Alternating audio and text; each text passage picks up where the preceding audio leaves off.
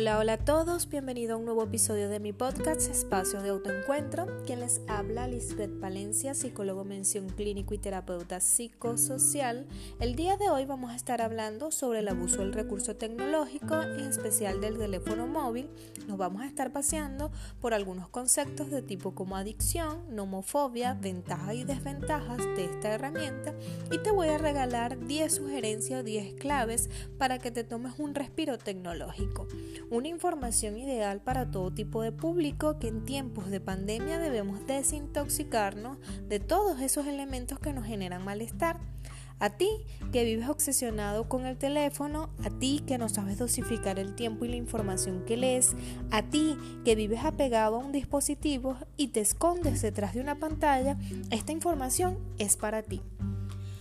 Vamos a empezar con el término adicción o con esta definición. Generalmente las personas creen que ser adicto es a una sustancia, es a una droga, es eh, a otras prácticas, pero no al uso de la tecnología o de los dispositivos móviles. Según la Organización Mundial de la Salud, es una enfermedad física y psicoemocional que crea una dependencia o necesidad hacia una sustancia, actividad o relación. En este caso nos enfocamos en la actividad y el uso descontrolado del equipo tecnológico. Se caracteriza entonces por un conjunto de signos y síntomas en los que se involucran factores de tipo biopsicosociales. Es una enfermedad progresiva y fatal. ¿Por qué progresiva? Porque se va dando poco a poco y en algunos casos hay estadísticas de personas que han llegado al deceso, a la fatalidad por el uso distorsionado de la herramienta. En el 2007, un joven de 30 años en China falleció, se desplomó ante el ordenador en el que llevaba tres días conectado sin interrupción. Las causas de la muerte fue posiblemente una afección cardíaca por las largas horas ante la PC. Sin embargo, muchísimas personas hoy en día con el tema de la pandemia eh, utilizan esta herramienta de manera descontrolada, de manera no supervisada, en el caso de los padres con los hijos adolescentes que tienen dispositivos móviles, en donde se está generando un descontrol, distorsión del pensamiento y hasta negación. Para poder hablar de dependencia física y psicológica, las personas presentan tres o más de los siguientes criterios. Entonces te los voy a detallar a continuación y ve minuciosamente si tú estás teniendo alguno de ellos. El primero es fuerte deseo o necesidad de estar conectado, en este caso con el teléfono, y revisar constantemente el correo, el WhatsApp, el Instagram, el Twitter, el Snapchat, las diferentes plataformas o redes sociales en las que estás. El segundo es la dificultad para controlar la actividad y el tiempo empleado en el dispositivo. Hay personas que eh, pueden pasar 18 horas conectado constantemente al teléfono, estoy comiendo pero estoy revisando, estoy durmiendo pero constantemente estoy viendo la hora y se está generando una alteración con el ciclo del sueño. Eh, padres que han llegado a consulta porque sus hijos adolescentes pues se las pasan todo el día en el cuarto viendo serie, entonces es alarmante. El cuarto es el síndrome de abstinencia al interrumpir o reducir el tiempo de actividad con este dispositivo y recientemente que el, video no es de ahorita, pero lo logré ver buscando parte de esta información para compartir con ustedes de una madre que viaja con su hija, le quita el dispositivo móvil, le indican que debe apagarlo y en el avión esta adolescente tuvo una reacción irritable, compulsiva, grosera, eh, no proporcional a lo que estaba sucediendo se genera un abandono progresivo de intereses ajenos en actividades que no involucren, en este caso, el móvil o las redes sociales, y hay persistencia en el uso, en este caso, de la actividad a pesar de percibir de forma clara sus efectos perjudiciales. Hay personas que están conscientes que están dejando de realizar actividades que habitualmente hacían, compartir en familia, eh, dialogar de manera presencial con las personas, pero eh, no dejan de hacerlo sino a través del teléfono. Hay personas que están presentando malestar ocular, eh, alteración con el ciclo del sueño, una distorsión en cuanto a los alimentos, inclusive están almacenando emociones que son completamente displacenteras y están conscientes de lo que está generando el uso de dispositivos en las diferentes redes sociales, pero es una lucha interna en donde no dejan de realizar esta práctica. Ahora bien, ¿qué es la nomofobia? La nomofobia es el miedo irracional a estar sin teléfono móvil. El término proviene del anglicismo nomofobia, no móviles, fonfobia, y es la dependencia al dispositivo electrónico. Genera una infundada sensación de incomunicación en el usuario cuando éste no puede disponer de él, bien porque lo haya dejado olvidado en casa o porque sencillamente se agotó la batería o esté en un lugar en donde no tiene cobertura. Entonces, entendemos que es una reacción, es un miedo, es un comportamiento no eh, real, no acorde a día a día solamente por no tener el dispositivo tecnológico, en este caso el teléfono. El teléfono tiene sus ventajas y sus desventajas como toda herramienta. Dentro de las ventajas podemos hablar que ayuda a cortar la distancia. Ahorita con este tema de la pandemia, muchos familiares eh, están en el exterior, han migrado y nos permite comunicar, nos permite hacer una videollamada y ver a la persona ah, detrás de una pantalla, nos permite hacer teletrabajo. Es una herramienta que si la sabemos utilizar, pues sus ventajas son múltiples. Se pueden realizar múltiples tareas en cuestiones de segundos, recibir un correo, hay personas que manejan diferentes aplicaciones y pueden tener como tal eh, un computador dentro del, dentro del teléfono permite difundir noticias y hechos. Ojo con esto, hay que tener cuidado de lo que leemos y también de lo que compartimos. Y nos permite comunicarnos de manera no presencial. Ahora bien, ¿qué desventajas están apareciendo con el uso descontrolado de esta herramienta? Aparecen altos índices de depresión, ansiedad, insomnio severo, impulsividad. Recientemente atendí en estos días a una paciente con problemas o con alteración del sueño y la práctica o el hábito negativo de utilizar el teléfono estaba eh, creando, generando en ella un insomnio severo. Constantemente revisaba el teléfono y cuando no lograba conciliar el sueño, prendía el teléfono y eh, se ponía a leer, a ver series y pasaba toda la jornada nocturna eh, pues despierta. También limita el tiempo libre en comprensión con seres queridos. Eh, hay personas que han dejado de comer en la mesa, como en el cuarto, porque estoy viendo algo en el teléfono, porque estoy haciendo algo importante. Se genera lo que es desmotivación también en las actividades físicas, eh, distracción en momentos no adecuados, sea trabajo, consultas, estudio se presenta lo que es migraña, vista borrosa, desestabilización, desconexión de la verdadera realidad y por lo tanto se genera soledad. Si tú sientes que vives excesivamente pegado al móvil, que lo primero que haces cuando te levantas es ver el teléfono, libérate de esta dependencia tecnológica.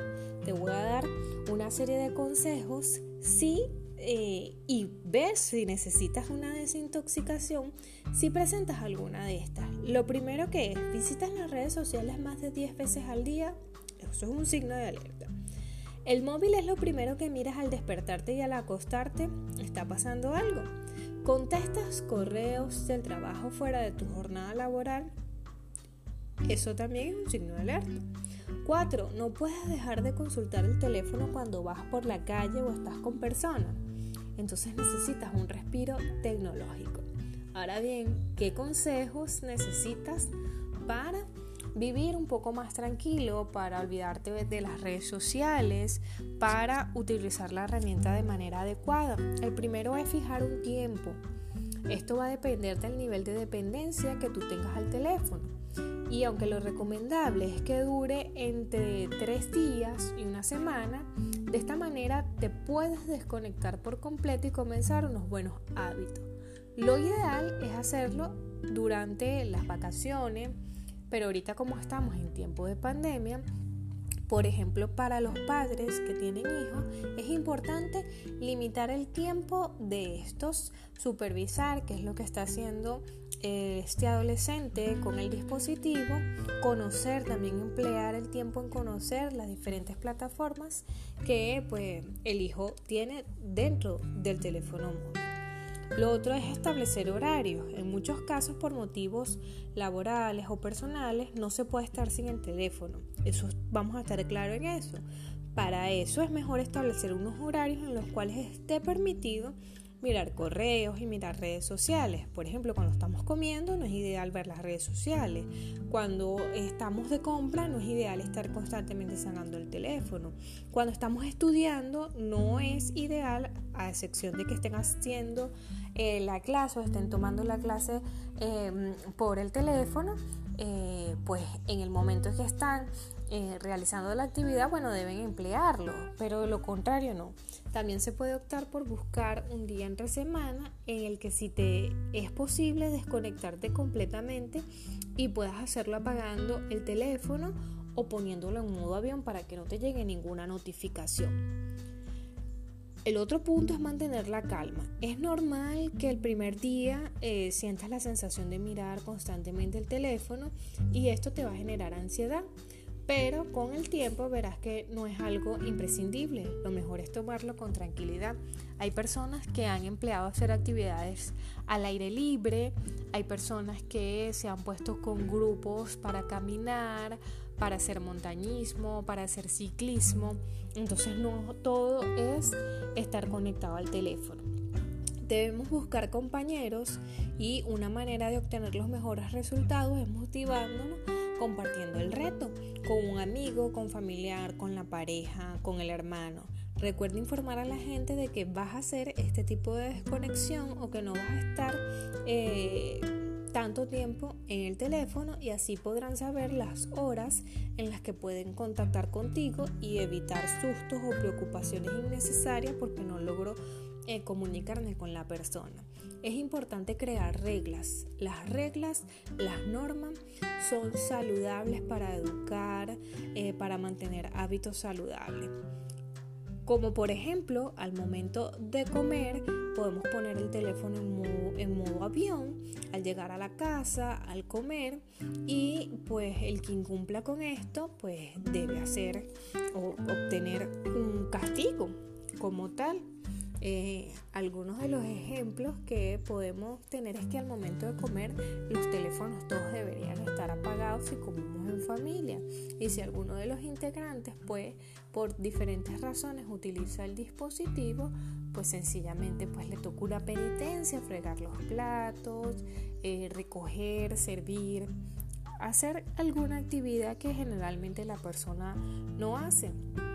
Eh, haz cosas que te gusten Encuentra tus hobbies y practícalos. Es decir, no nada más que sea pegado, porque hay gente que dice, bueno, dentro de mis hobbies es ver series, ver por el teléfono eh, ciertas cosas. No, la condición es que no tengan que ver con la tecnología. Por ejemplo, salir a caminar, practicar yoga, leer, cocinar, pintar. Y si piensas que no tienes ninguna ficción, entonces párate a reflexionar un momento que seguro sí la tienes, pero has olvidado entre tanto byte o entre tanta adicción al teléfono que eres valioso y que eres importante para hacer otras cosas. Evita el móvil durante las comidas, aleja el teléfono mientras comes, ya sea solo con compañeros, eh, para que mm, le tomes tiempo a la comida, comas de manera saludable, eh, te dejo un respiro en ese momento. Otro punto importante es la limpieza de aplicaciones. Piensa en el uso que le das a cada aplicación y luego valora si es necesaria. La mayoría de los teléfonos, Android, smartphone, eh, te dicen o te traen una limpieza eh, de memoria. Y esto generalmente te monitorean cuántas veces utilizas ciertas aplicaciones, cuántos días te has metido en estas aplicaciones y si son importantes. Desinstalar aplicaciones puede ayudarte más de lo que crees, además de evitarte el mal trago de ver las estupendas vacaciones de tus amigos mientras tú estás trabajando o por ejemplo los adolescentes que hay algunos que ven que mi amiga se fue del país, yo estoy aquí en Venezuela y la persona pues está dando eh, su vida por allá haciendo actividades distintas, es otra cultura, es otro contexto diferente al que vivimos y entonces le genera eh, desmotivación, insatisfacción, envidia, depresión, ansiedad. No tengas el móvil cerca. Una manera de evitar caer en la tentación es no tenerlo cerca constantemente.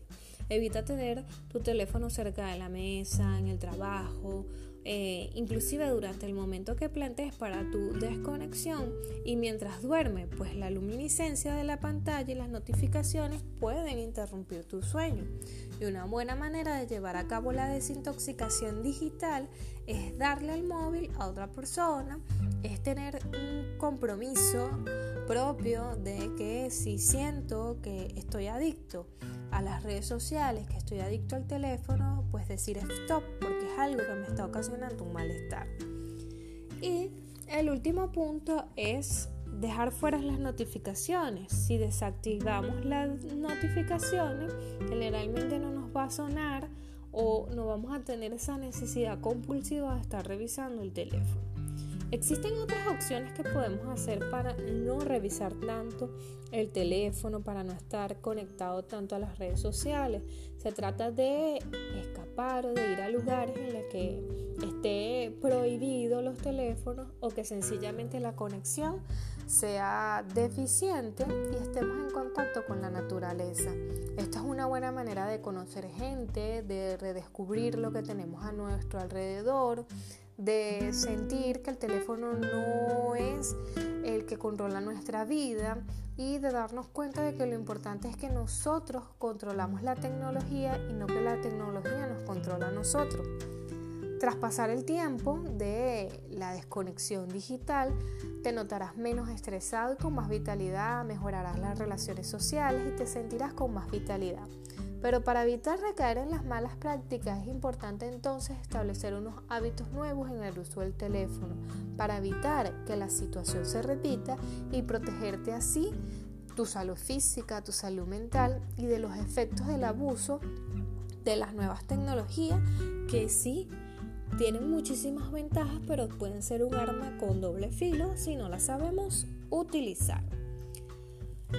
Modo de reflexión, me quedé sin internet y sin teléfonos unas horas y conocí unas personas geniales que dicen que son mi familia. Entonces, ojo con eso. Chao, chao, saludos para todos, un abrazo desde la distancia.